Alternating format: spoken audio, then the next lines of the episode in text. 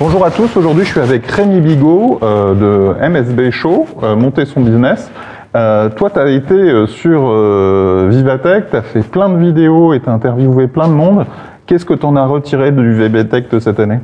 Alors Vivatech de cette année, c'était la quatrième édition et honnêtement, je pense qu'on a passé un cap Mhm. réellement. Euh, Il y a beaucoup de Français qui me font rire parce que tu sais, ils critiquent cet événement et ils se rendent pas compte de ce que c'est devenu en seulement quatre ans. Pour vous donner quelques chiffres très concrets, euh, en quatre ans, Vivatech c'est devenu le deuxième événement technologique mondial derrière le CES de Las Vegas. C'est devant le Web Summit de Lisbonne. En quatre ans. Il faut savoir que le CES, ça a une quarantaine d'années. Et l'objectif de Maurice Lévy, donc le big patron, l'ancien big patron de Publicis qui a co-créé ça avec les échos, c'est de créer le plus grand événement technologique mondial. Ils sont en train d'y parvenir. Et pour vous donner une idée, à Porte de Versailles, euh, vous avez donc huit halls où vous pouvez mettre des salons. Et il n'y a que très peu de salons qui arrivent à remplir ces, ces halls parce qu'ils sont immenses. Et les trois dernières années, il n'y avait que, trois, que un seul hall pardon, Mhm. qui était utilisé par Vivatech. Cette année, il y en avait deux. D'accord, Et Maurice Lévy plane déjà- planifie déjà d'en faire trois. d'accord. Autre point incroyable, ils ont utilisé le fameux dôme immense qui est juste devant euh, Porte de Versailles, je sais pas si tu vois de quoi je Mhm. parle, 4500 places, et il y avait encore 3000 personnes qui attendaient devant pour voir Jack Ma, le big boss d'Alibaba qui ne parle jamais en dehors de la Chine, pour voir Justin Trudeau, le Premier ministre du Canada, pour voir Emmanuel Macron, pour voir Ginny Rometty, la big boss d'IBM.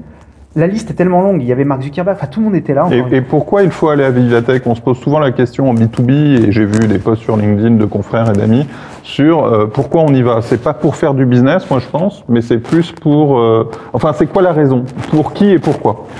En fait, bien sûr que si, on fait du business partout. Euh, Les gens comprennent pas que Enfin, exposer à Vivatech, euh, si... enfin, pourquoi tu exposes, pourquoi tu visites, enfin, c'est plus ça qui, qui m'intéresse. Je comprends tout à fait.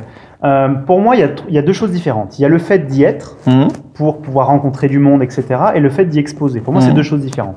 Euh, pour le premier cas, euh, être dans un événement comme ça va te créer des opportunités que tu n'imaginerais même pas. Ouais, si bien tu sûr. pas. Ça, c'est le premier point, ce qu'on appelle la sérendipité. Ouais, et puis être détails, mais visiteur, et puis il se passe des Il trucs, et puis des tout le monde y est, et ça. c'est super. Exactement. En plus, cette année, ils avaient vraiment créé des espaces complets où tu pouvais faire des speed business meetings, tu pouvais rencontrer des gens. Il y avait une appli mobile qui était vraiment mieux que les années précédentes, où tu pouvais vraiment au préalable savoir qui était là, à quel moment, et donc prendre un rendez-vous directement. Moi, malheureusement, j'ai pas pu le faire parce que je faisais des plateaux télé pendant trois Mhm. jours, mais euh, En même temps, le plateau télé te fait voir des gens bien. Exactement. On a, on a eu des gens exceptionnels et merci pour tous ceux qui m'ont permis de faire ça. Mais voilà, c'est, si tu veux, euh, donc il y a ça. Et après, exposer, il y a deux choses. Aujourd'hui, Vivatech est un événement exceptionnel pour une raison simple, c'est que c'est le seul événement au monde où tu as euh, l'é- l'événement, c'est-à-dire euh, Vivatech, qui est co-créé par les échos et Publicis d'un côté. En fait, c'est tripartite. Tu as eux d'un côté, tu as les grands groupes de l'autre. Les grands groupes, c'est Airbus, c'est NJ, etc., qui viennent sur place et qui payent des stands immenses. LVMH avait une boutique au milieu du Vivatech de 600 mètres carrés. Je sais pas si tu te rends compte, c'est énorme. Et le troisième, la troisième partie qui est très intéressante, c'est les startups. Et les startups, souvent, elles ne payent pas pour venir.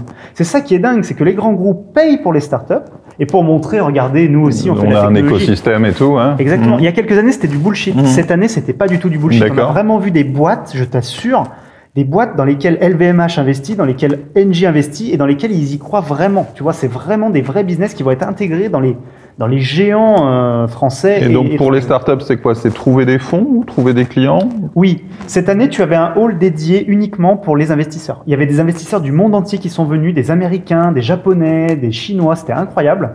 Je crois qu'il y avait une salle de mémoire, je crois que c'était dans les, dans les 1500 mètres carrés, c'était un truc immense. Euh, où euh, quand je suis passé, j'ai pu passer deux fois là-bas vite fait, il y avait un monde de dingue. Donc je me suis dit, il y a du business. Et moi, dans mon carnet d'adresses, j'ai des gens qui m'ont dit, alors à Vivatech, on signe pas forcément des choses. Par contre, on crée la première relation qui, un mois après, va nous permettre de signer. Et ça, ça n'a pas de prix. Mais plutôt pour de la levée de fonds, pas nécessairement pour euh, du business en tant que tel. Eh ben en fait, si les C'est deux. aussi du business, hein, lever des fonds. Voilà. Mais, mais, euh, pas pour trouver des clients, c'est plus pour Alors en trouver fait, des ça dépend. investisseurs. Si tu es si tu es une entreprise B2B, tu peux trouver des clients dès les premiers jours. Parce qu'en fait, les trois jours de Vivatech, tu as les deux premiers jours qui sont spécialisés B2B et le troisième jour qui est B2C, ouvert au grand public. Mhm. Et en fait, ce, que, ce dont je me rends compte, durant, moi ça fait 4 ans que je le fais tous les ans, donc je commence à bien connaître l'événement, et je le fais de manière euh, vraiment intensive. Euh, ce dont je me rends compte, c'est que les gens, ils, arrivent à créer des relations business, ils arrivent à vendre des choses sur place. Alors, c'est pas forcément des grands contrats, c'est pas forcément des trucs incroyables, mais j'ai j'ai des exemples euh, d'entreprises qui ont trouvé euh, le grand groupe avec qui travailler. Hmm. À Vivatech, parce qu'à Vivatech, tu as les bonnes personnes. Bon, en gros, tu dis, pour une start-up, c'est bien si elle paye pas son stand, si elle y va pour se faire financer et peut-être pour avoir des opportunités de business en Et B2B. si elle est en B2B, c'est c'est le Voilà. jackpot pour elle, Et clairement. pas nécessairement pour d'autres boîtes en tant que telles, sauf si tu commences à avoir beaucoup de sous, comme les grands groupes qui, elles, doivent montrer qu'elles font, euh, elles font partie d'un écosystème. En revanche, pour les visiteurs, tu recommandes à tous d'y aller parce qu'il s'y passe vraiment quelque Ah, chose. c'est incroyable. Je te donne un exemple pour. euh, Il y en a des, des dizaines, hein, très rapidement. Le hackathon organisé par TechCrunch. TechCrunch est l'un des plus grands Hmm. Ouais, médias super. web et startups du monde aujourd'hui. C'est même le plus grand. Et ben ils avaient une salle, mais immense. Je peux même pas te donner le nombre de mètres carrés, mais c'était immense où il y avait des milliers de personnes qui sont venues travailler pendant trois jours.